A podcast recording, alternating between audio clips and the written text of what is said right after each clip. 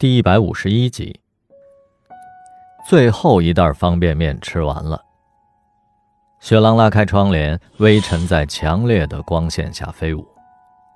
他觉得自己是个傻瓜。在如燕离开的时候，他没有立即追去。他的心在呐喊，可是怠于行动。他不断宽慰自己：“我和莫卫是清清白白的，解释也是多余的。”道歉，更显得心虚。如果如燕和我心心相印，应该会想通的。表盘上的秒针一动一步，他的担忧就加深一分。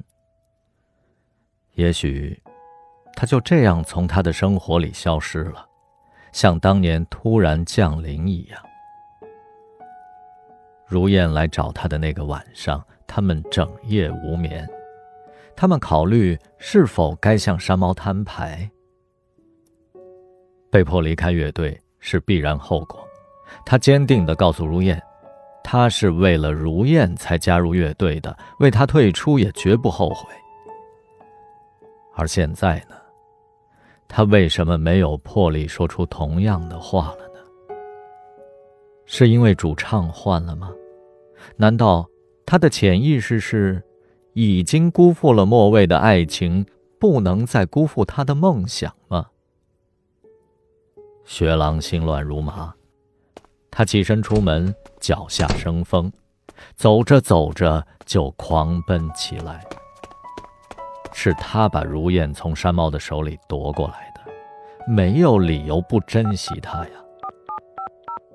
路上，他给如燕打了几次电话，如燕都没有接。到了楼下，天色已暗。他从来没有进过他的家，因为不好意思见他的母亲。这个时候也顾不了那么多了，他硬着头皮走进楼道，乘着电梯上到了十楼。住户门前无非是鞋架和杂物，唯有东侧尽头那家养着茂盛的文竹、薄荷和茉莉。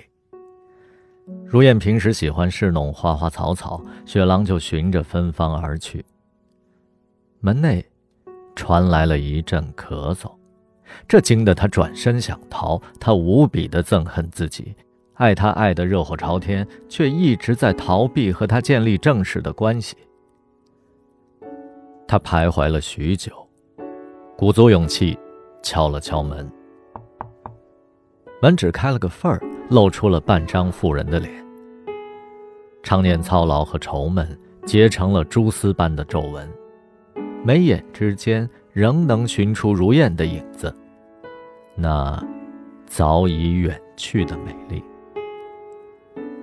雪狼恭恭敬敬地喊了一声“阿姨”，说：“阿姨，我我是雪狼，我找如燕。他发烧三天了，刚输液回来，需要休息。”冲动之下，他用手抵住了门。现在多少度？医生怎么说？我能看一眼他吗？你少接近他就是他的福气了。他的语气和眼神一样乏力。雪狼缩回手，门砰的一声关上了。刷不完的屏，捡不回的命。亲爱的，我不殉情，只为你烧个纸手机，有他陪着你，生死都如意。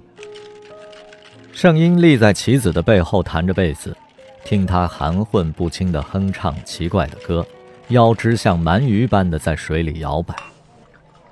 他超长的假眼睫毛覆盖着半睡半醒的眼睛，握着麦克风的金指甲鳞片般的闪闪发光。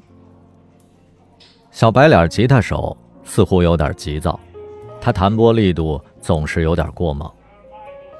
鉴于。稳坐泰山般的挥舞着鼓槌。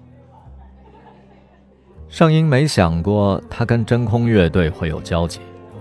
当莫卫跟杰瑞提出周末请剑鱼助阵的时候，杰瑞很快就回话了，说棋子同意剑鱼为 Prayer 伴奏一场，交换条件是圣婴要跟他合作一回。放下电话，他跟莫卫大眼瞪小眼儿。他们不知道棋子的葫芦里卖的是什么药，纳闷之余，圣婴还有点受宠若惊。为什么棋子单单挑他呢？莫蔚有点犹豫。咱没本事拉回剑鱼，你可别被棋子挖走了，偷鸡不成蚀把米。不可能的，看他那扭来扭去的腰，我就浑身起鸡皮疙瘩。莫蔚笑他是个不谙世事的小男孩，没有福气消受性感的女人。可是，棋子性感吗？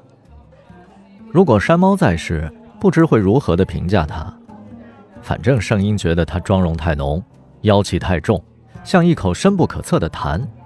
男人要是掉下去，那就麻烦大了。